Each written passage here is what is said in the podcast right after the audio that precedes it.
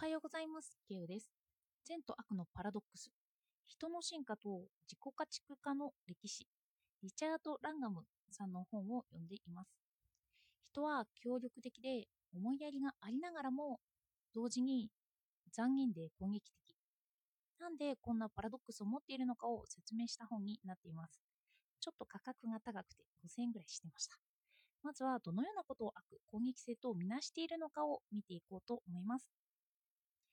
ちょっとこの本の触りを紹介していきたいと思います。よかったらお付き合いください。と悪についてなんですけど、筆者は言います。人間は最も知的な動物というだけではない。他に例を見ないほど複雑な道徳的性格の集合体なのだ。種として極めて邪悪であると同時に極めて善良でもある。そしてその例として歴史的な犯罪者のアドルフ・ヒトラーやポル・ポト、ヨシフ・スターリンなどは普段はとても道徳的だったと言われているそうです。その理由を筆者は人の悪についてある言葉によって説明します。あの悪を攻撃性だとして、その攻撃性をまず筆者は2つに分けているんですよね。反応的攻撃性と能動的攻撃性で一つずつ説明していきます。あの反応的攻撃性とは野生動物も持っているようなカッとなってやってしまった暴力です。あの感情が抑えられなくて攻撃してしまうことを指します。そしてもう一方の能動的攻撃性は計画殺人とか計画計画性のある仕返しなどです。この2つは裁判などで争われて感情的にやってしまったことの方が多めにあの酌量されやすいんですよね。例えば、レイプの最中に犯罪者を殺す方が、レイプ後に犯罪者を殺すよりも刑が軽くなる。つまり、感情に従って起こしてしまった行為は多めに見られやすい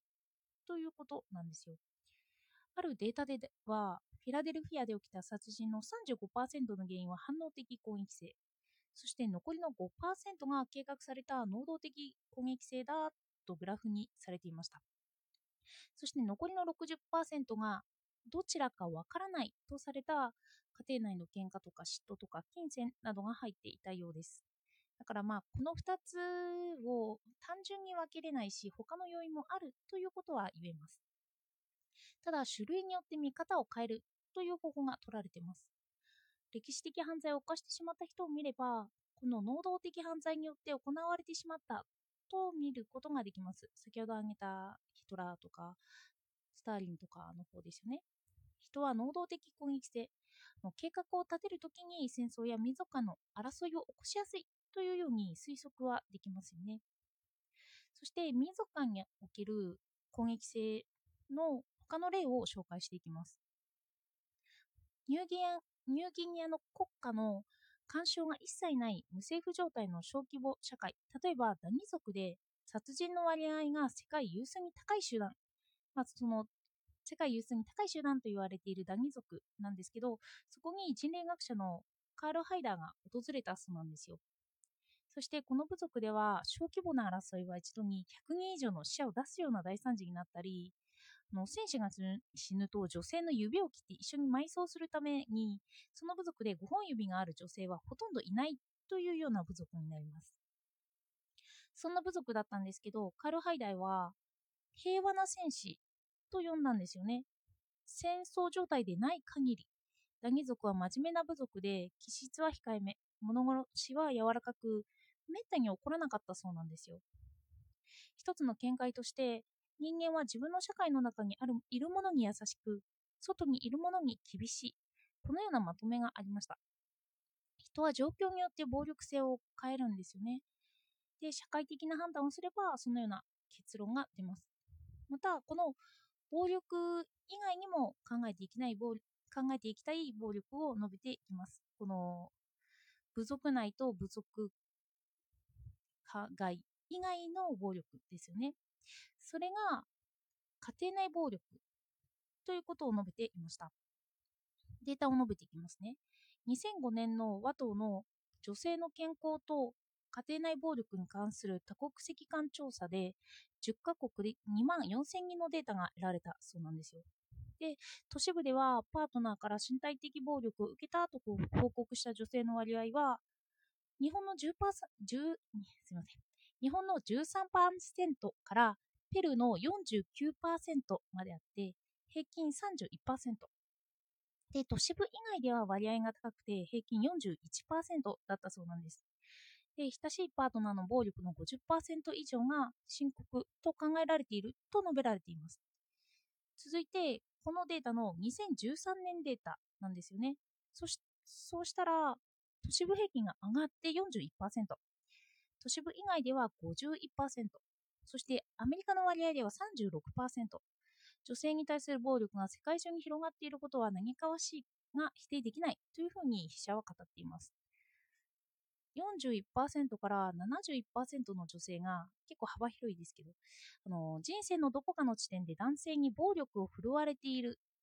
というふうに読めるんですよね。それでもこの数値は低いらしくてあの野生のチンパンジーでは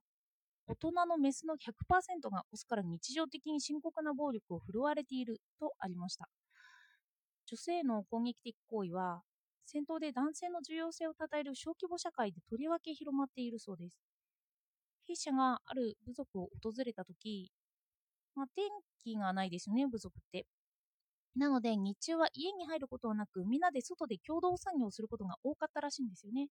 で、その時の部族内の雰囲気は平和だったと述べています。でも、その閉じた空間は見られない。人は見えないところで暴力が行われやす行われやすいということなんですよ。で、社会生活では平和、部族間では争い、そして見えないところではまた争いがあるということなんですよね。人は見えない空間の中で暴力をしやすい。の子供の虐待があったり、夫婦間の暴力があったりというのは見えないところで行われやすいということです。今回はデータを羅列してみましたが、チンパンジーのオスとメスの暴力が100%というのには驚きましたよね。そして歴史が平和に進歩しているかと思いきや、2005年と2013年で家庭内暴力が増えているという統計データにもちょっと驚きます。日本はとりわけ10% 13%と平和な数値が出ていましたけど、それなのにあの男女差別の強い国というふうに世界各国から今でも見られているのはどうしてなのかという疑問が浮かびました。しかも2005年といえば、課長制度というような亭主関白がまだ一般的でもあった時代ですよね。おそらく2013年に暴力の数値が伸びていることとも関係があるかもしれません。もう人がそれを暴力とみなせるようになった時に、それが暴力になるからですよね。そしてそのようなものは見ることができないので、アンケートを取るしかないんです。で身体的な暴力が少ないというデータではあるんですけど、男女差別が強いということは精神的な暴力の方に傾いているかもしれないというような推測も立てられます。家にこもることが多くなった現代にとってこの課題はまた取り上げられる問題だろうなと感じました。あの善と悪のパラドックスの触りの部分をまずは紹介しました。人は性善説か性悪説か分けてみる見方をするのではなくて両方あるんだよとして筆者は推測して考察しています。私は女性なのである面その見方に感化されてしまうことがあるんですけど歴史から見れば、まあ、女性は暴力を受けやすいということなんですよね。そして女性の地位向上はこれからの課題でもあって、この全タのパラドックスの解明を見ていくことがこのような解決の一歩になるのかもしれないなと思いました。まだ読み進めているので、続けて紹介していこうと考えています。まあ、主観的に見るのではなく、客観的にデータからとか、そういうふうに見られてみて紹介できたらいいなと思っています。では、お聴きいただいてありがとうございました。